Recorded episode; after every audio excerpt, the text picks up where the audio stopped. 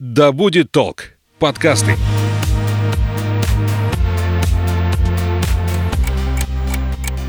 Смотри, умный какой. Вот будут у тебя свои дети, я на тебя посмотрю. Потому что я так сказала. Мы такими не были. Ну, мам, не Ты мамкой. что, хочешь жить в свое удовольствие? Мы такими не были. Серия подкастов о подростках и их родителях. Разбираемся, как детям и взрослым понять и принять друг друга. Всем привет! Я Александра Михайловская. Это подкаст «Мы такими не были», где мы говорим о самом сложном и самом интересном периоде жизни человека в подростковом возрасте. Какие страхи одолевают подростков, как найти общий язык со своим ребенком, который становится взрослым. Сегодня мы обсуждаем тему выбора профессии. Можно ли в таком возрасте сделать осознанный выбор? Что делать родителям, как не помешать, а помочь своему ребенку? Чего боятся дети, понимая, что становятся взрослыми и что такое взрослая самостоятельная жизнь? Наш эксперт, психолог, руководитель Омской школы «Вверх» для подростков и взрослых, автор проектов по soft skills и профориентации Альфия Мячина. Альфия, привет! Привет, Саша, всем привет. Тему мы с тобой сегодня обсуждаем очень-очень-очень серьезную. Ты работаешь с подростками уже достаточно давно, и, как мне кажется, сейчас выпускникам школ гораздо сложнее выбирать себе профессию, и тем более дело всей своей жизни. А, Думаю я так, потому что сейчас очень быстро все меняется, очень быстро меняются требования, время, современный мир, темп требует быть а, от людей в постоянном таком тонусе и готовности к переменам. Профессии, которые востребованы во все времена, становятся все меньше. Правильно я думаю, или опровергнешь мое мышление? По-моему, правильно. Все сильно меняется, и мы уже который год находимся в состоянии турбулентности. Сейчас-то уже вообще никаких планов мы не строим. Ну, не знаю, как ты, но очень сложно строить какие-то планы даже на ближайшие полгода, а уж про 50 лет и речи не идет. А еще буквально 5, 10, там, 15 лет назад в нашей с тобой юности а, простраивать пошаговую схему своей жизни на ближайшие 50 лет, это как-то было нормально. И с одной стороны, это действительно усложняет жизнь, да, детям. С другой стороны, ну я, как вот знаешь, все равно я оптимист. Это классно, потому что всегда, когда выбора больше, больше возможностей. Все, что сейчас происходит в мире, на мой взгляд, правильно и так должно быть. Да, выбирать сложнее, но зато сильнее на арену выбора, на вот момент критерия, выходит сердце, да, выходит мое собственное желание, когда внешние критерии уже спадают, да, Ну, все подожди, нестабильно. За счет чего они спадают? Ну, за счет того, что мы, мы вообще не знаем. Ты знаешь, что будет завтра с твоей профессией? Или через год, через пять. Ты понимаешь, где ты, где ты окажешься, ну вот именно на своем карьерном пути через пять лет. Также и везде, практически везде а, Ты хочешь сказать, что у прогнозировать. подростков есть сейчас такой шанс, э, наоборот, э, обрести такие навыки, благодаря которым они не будут пугаться перемен. Да, именно Вот об этом мы В говорим. этом их и есть выгода такая вот сейчас. А, Когда человек уверен в себе, когда у него есть внутреннее ощущение, да ладно, как-нибудь справлюсь, когда он полагается на себя и вот не находится вот в этой э, ну, гипертревоге, что я завишу от моих знаний, или я завишу от моих знакомств, или я завишу от места, где нахожусь. Когда вот нету я завишу, а что я смогу, я, я сориентируюсь, да я справлюсь, да я что-нибудь придумаю. Вот это, на мой взгляд, сейчас гораздо важнее. В чем особенность рынка труда для молодежи сейчас? Ну, я бы сказала, что замороченность на высшем образовании сильно спала. Ну, в передовых компаниях, крупных федеральных компаниях, в мировых, да, в американских, э, в европейских, э, гораздо больше, большее значение имеет гибкость сотрудника, его обучаемость, его опыт, то есть те самостоятельные проекты, стартапы, где он уже был, где себя зарекомендовал. И неважно, сколько ему лет, какой университет он закончил, и закончил ли вообще. А раньше, на мой взгляд, э, зависимость от высшего образования ну, была колоссальная. Ну, и там- от вуза, в котором ты это образование Да. получал. а сейчас те самые гики, которые сидят и э, у себя в комнатах, заросшие крошками, бутербродами, но зато покорившие там все игры и написавшие еще 50 своих, они сейчас э, у руля и в финансовом смысле, и в карьерном, и в Силиконовой долине занимают не последние места. Но это же все равно больше исключение. Больше исключения, да. Половина подростков думают, что они станут блогерами, например. Они будут просто снимать на камеру со стабилизатором свой день, а как они красят красят губы, как они выбирают одежду, как они пьют кофеек в хипстерской кофейне и так далее. Не догадываясь о том, как много всего нужно знать и уметь в маркетинге, в блогинге, в писательстве, в режиссуре, и там много-много-много всего, выглядит-то это обычная девчонка э, снимает свою жизнь. И многие грезят вот этими легкими деньгами, не понимая, что это один человек на миллион, э, случайные совпадения, продюсер или что-то еще. Откуда это берется? Из э, доступности интернета? Я Из- думаю, да, да. Подростки ориентируются больше на виртуальную вот эту среду. Ну, конечно, практически все дети сидят в соцсетях. Эм, Не находятся в соцсетях только те э, подростки, родители которых осознанно, допустим, запретили им там быть. Я знаю такие семьи, э, где до сих пор, да, до 18 лет ребенку разрешено там полтора часа в день э, сидеть в компьютере. То есть телефон, гаджет даже не, ну, кнопочный обычный телефон только для звонков. Такие семьи есть, это исключение. А большинство детей, естественно, ТикТок, ВКонтакте, Инстаграм и все остальное, они видят жизнь через эти камеры, находят тех, кто им приятен, чьей бы жизнью им хотелось пожить. И вот в это время, когда хочется найти себе кумира и на основании чьей-то красивой жизни построить свою мечту, конечно, в это время налипают э, в их сознание как раз вот такие товарищи, блогеры и так далее. Как баланс найти? Полностью ограничить я не сторонник такого. Конечно, нет. Но вы ограничите, заработаете себе статус врага. Но здесь даже вопрос не в статусе, а вопрос в развитии ребенка, в том ключе, в том ритме, в котором развивается общество в целом, его сверстники, его, его время. А Если у ребенка, у подростка развиты все сферы жизни, и общение есть, и творчество есть, есть спорт, есть душевный контакт с родителями, с друзьями. Если он может выразиться, то соцсети это будет одна из частей жизни, а не вся жизнь. Если у него альтернативы нет, то тогда соцсети нам предоставляют и социальные контакты, да, и возможность выразиться, и возможность позалипать, попрокрастинировать, и информацию найти. Тогда, ну, по пути наименьшего сопротивления я просто залипну в телефон, буду свайпать бесконечно, так и прошел денек. Подросток в большинстве случаев э, не задумывается и не хочет задумываться о будущем. Во-первых, ему нечем, я уже об этом говорила. То есть э, прогнозирование будущего для него сейчас сложно, даже ментально. То есть он не может сесть и написать план на 50 лет. Мы не можем. Нам сейчас вот в наших реалиях тяжело составить план на 5 лет, который хоть как-то, хоть в каком-то проценте сбудется. Мы там сильно большая вероятность, что все поменяется. А ребенку вообще, ему и незачем, ему не хочется. У него горизонт планирования два дня, дай бог. А у особо ответственных до экзаменов. А что ты будешь делать летом? Ну, не знаю, наверное, в лагерь мама отправит. Вот примерно так. Давай я скажу э, свою любимую горестную историю про образ взрослого, который является нашим главным врагом в профориентационной работе. В работе с подростками, да, вот про будущее, про выбор профессии, я очень часто сталкиваюсь с тем, что ребенок свое будущее прогнозирует как нежелательное. Образ взрослого, он сейчас чувствует себя ребенком и хочет, большинство детей хотят там задержаться, они не хотят взрослеть. Мы начинаем копать, почему ты не хочешь взрослеть, и вылазит, знаешь, какой образ? Замученного, 40-летнего или там 30-летнего, уставшего, тоскливого, неинтересного, некрасивого, неуспешного, несчастного его родителя. Ребенок с самого детства видит родителей, ближайших родственников и врачей, продавцов, учителей, гардеробщиц, да, он сталкивается только с этим. Он не видит успешных людей, там, крутых бизнесменов, творческих и так далее.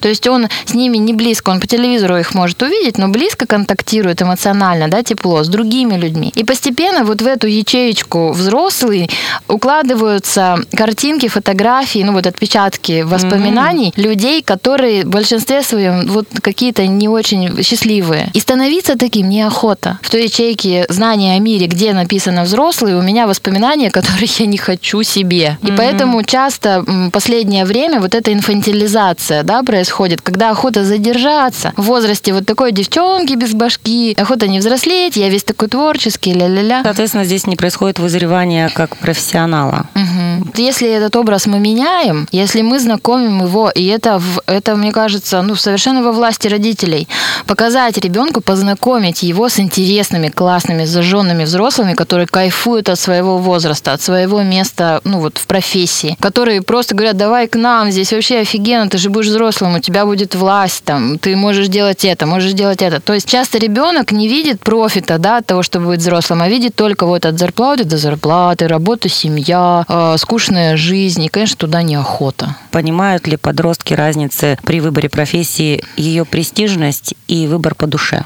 Вот они способны это понять, Да, прочувствовать? да, способны понять. Ну вот наша методика, например, да, она основана на методике Климова. Это советская профориентационная методика, а, которая, ну вот почему-то редко где встречается. Но, на мой взгляд, там прямо классно учитываются все части, которые должны быть учтены при выборе профессии. Первый большой кусок – это «хочу». Вот сюда включены мои интересы, то, от чего меня прет, то, что я буду делать, даже если я устала. Знаешь, бывает, вот зарядишь каким-то проектом, ну ты, наверное, знаешь, и сидишь до ночи, монтируешь подкасты, да, Саш? Не До потому что заставляют. лежишь, да. не потому что заставляют, не потому что денег дадут, Не потому а просто что сроки горят, а кайфово. просто тебе классно от этого. Да, это то, что хочу, мое сердце этого хочет, мои потребности, желания, вот прямо меня таращит. А вторая область – это могу. Могу – это мои навыки, это мои скиллы, это мои умения, это мои оценки, это мои дипломы, мое портфолио. То есть тот как раз вот рюкзачок с моими умениями, который я наработал в течение жизни, просто практикой, вузами, учебными заведениями, опытами и так далее. То есть мои умения, могу. Ну, в подростковом возрасте их же еще не так много. Да до черта, может быть, Да? у некоторых, конечно. И спортивная школа, музыкальная школа, и художка, и кружки, и какой-нибудь там суперспорт, и участие в волонтерских проектах, и поездки, и адлеры, и все, все что угодно. Там, э, знаешь, бывают сейчас подростки, которые вот прям еще мне фору дадут.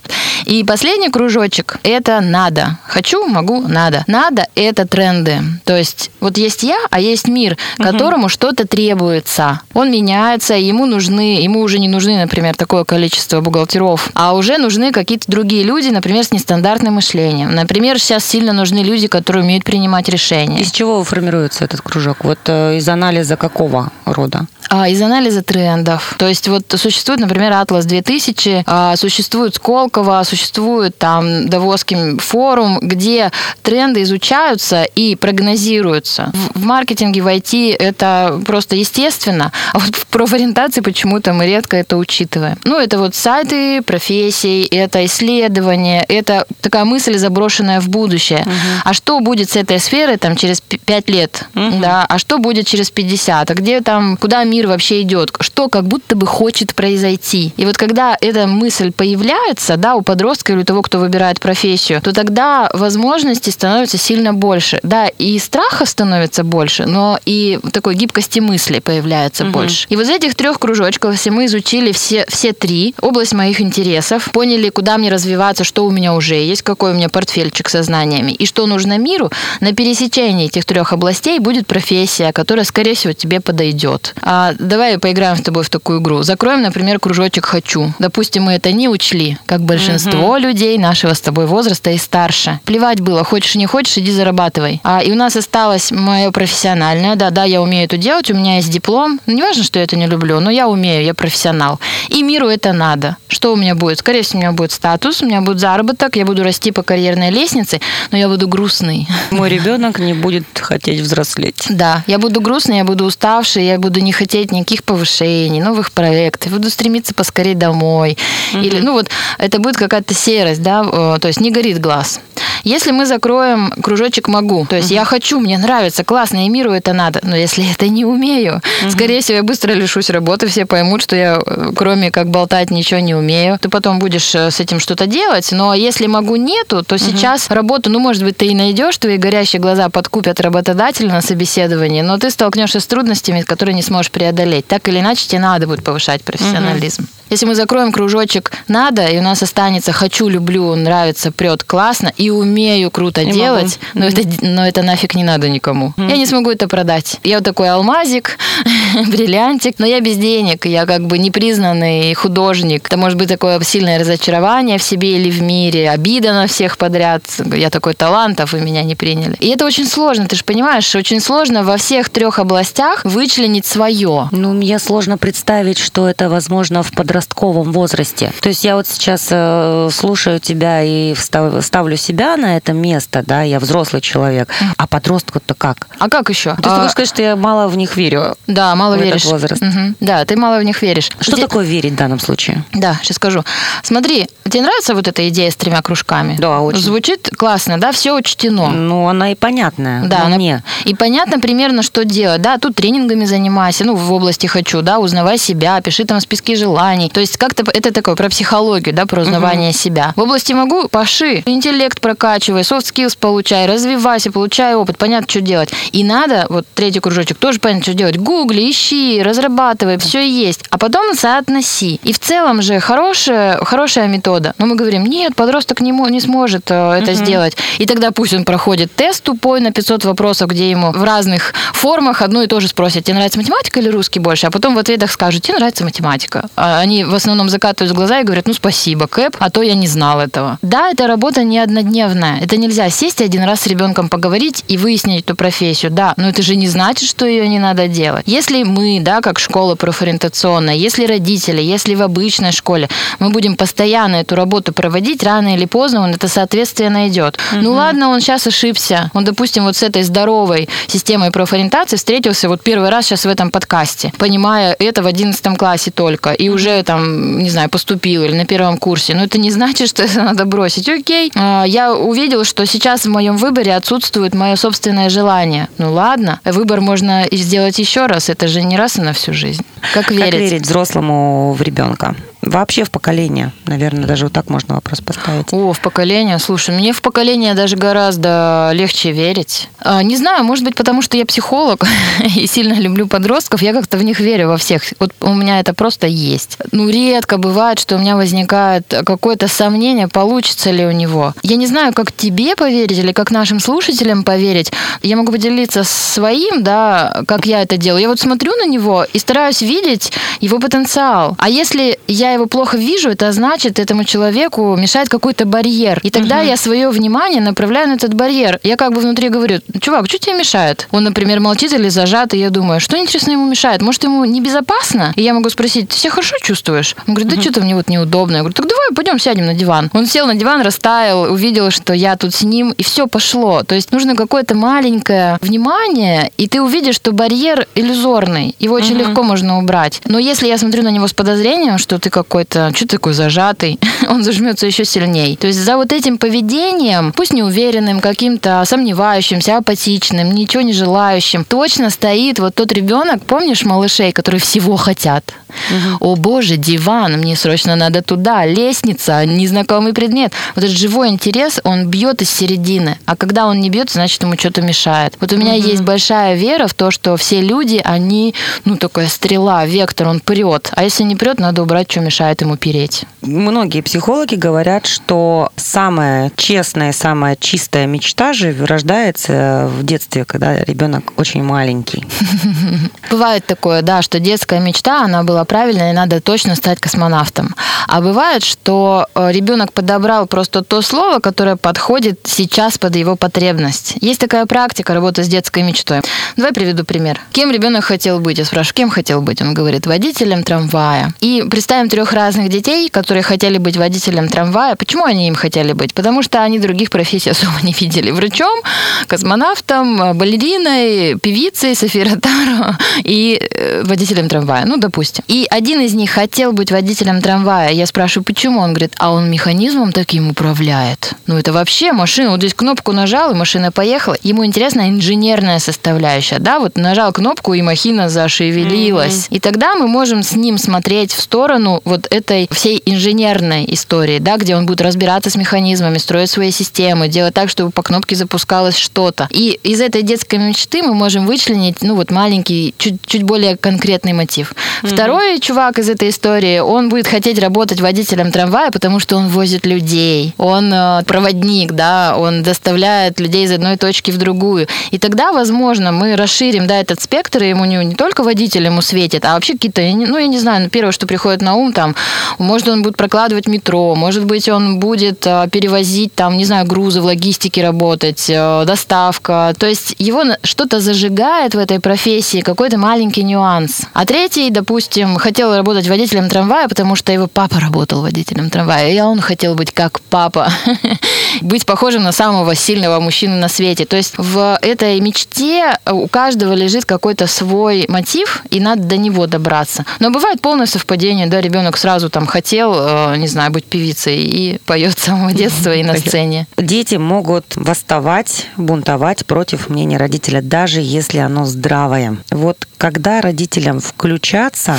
Саш, а откуда ты знаешь, что оно здравое? Вот где доказательства? Ну нет, ну допустим, какие-то здравые вещи говорит э, родитель, например, вот что следует бы тебе развивать а, вот такие-то, такие-то навыки. Ну вот оно будет тебе полезно при любом раскладе. Ну, Мгм. вот давай мы тебе подберем, вот я об, этом, об такой здоровости, давай Поняла. мы тебе подберем, где ты сможешь это реализовать. Не, не Мгм. в том плане, что ты вот Мгм. иди туда и делай, Мгм. потому что тебе это пригодится. Мгм. Когда родитель вот такие вещи здравые видит, но подросток включает бунт только потому, что это сказал родитель. Если это преодолеть не получается никак, то есть вы видите, что он уперся рогом и отрицает все просто потому, что это говорите вы, ну найдите того, кто то же самое скажет, но не вы. Ну не упадет ваша корона в этот момент. Пусть э, ребенок увидит, да, ту же информацию, но от того, кого не считает врагом в этот момент. Вам что важнее, чтобы он подчинился или чтобы он понял, прочувствовал? Вот когда родитель себе искренне на этот вопрос отвечает, то ему гораздо легче, ну вот эту пальму первенства передать.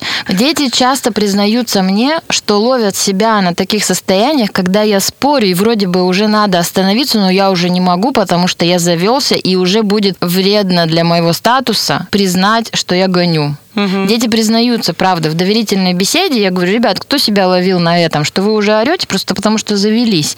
А внутри как будто уже чувствуете, что стоп, как бы хватит, харе, зачем я это делаю? И они все поднимают руку, это всем знакомо. Они очень сожалеют потом и винятся, но там в моменте они не могут остановиться. А родители в большинстве случаев могут, поэтому ну остановитесь, не убудет. Подростковый возраст пройдет, а отношения останутся. Что говорят э, подростки, что выходит э, при работе с ними вот из твоей практики, когда встает вопрос как раз выбора профессии? При каких обстоятельствах дети не могут донести до родителей какую-то информацию? Вот они хотят это. Что говорят им родители? Как они свою позицию отстаивают чаще всего? Редкие дети хорошо понимают, что они хотят. Редкие дети выбрали уже профессию, уверены в ней и знают, как аргументировать. Редко-редко такое бывает. Но когда бывает, как правило, эти ребята из семей, где у ребенка больше свободы, где в него верят. И тогда редко случается конфликт, то есть родители как-то, ну, уже к этому готовы. У ребенка уже есть статус взрослого и имеющего право голоса.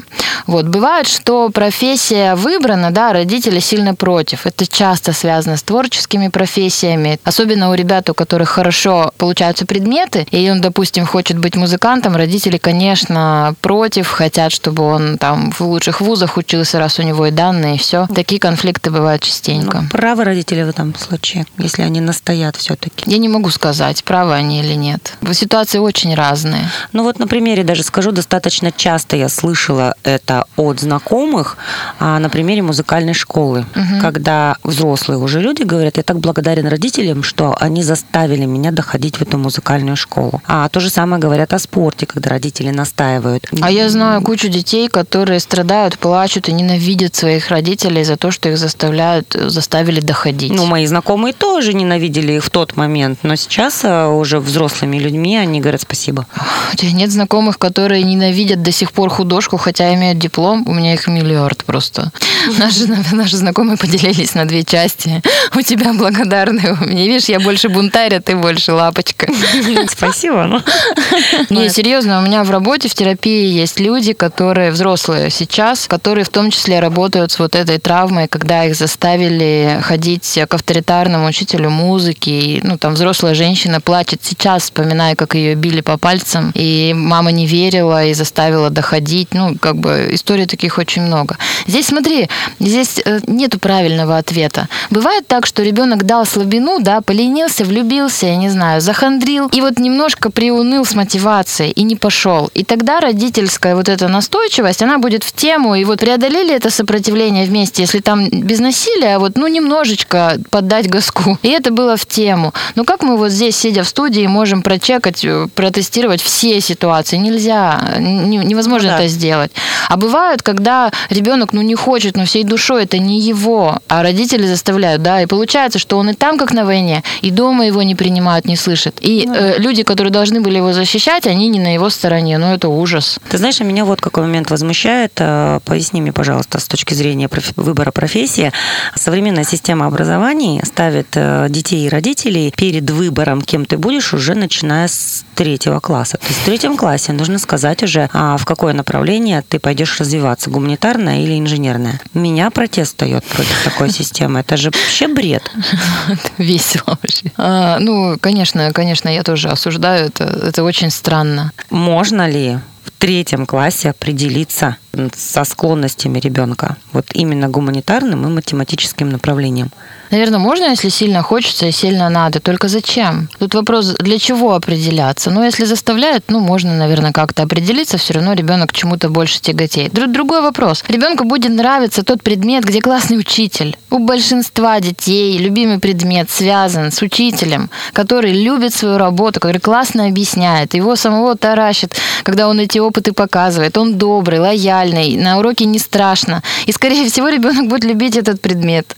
А, часто случается другая история, когда ребенок не любит ничего, когда у него везде, ну пусть там тройки, четверки, да, более-менее для родителей нормальные оценки, но когда спрашиваешь, какой предмет ты любишь, он говорит, никакой. Я сплю и вижу, когда школу закончу.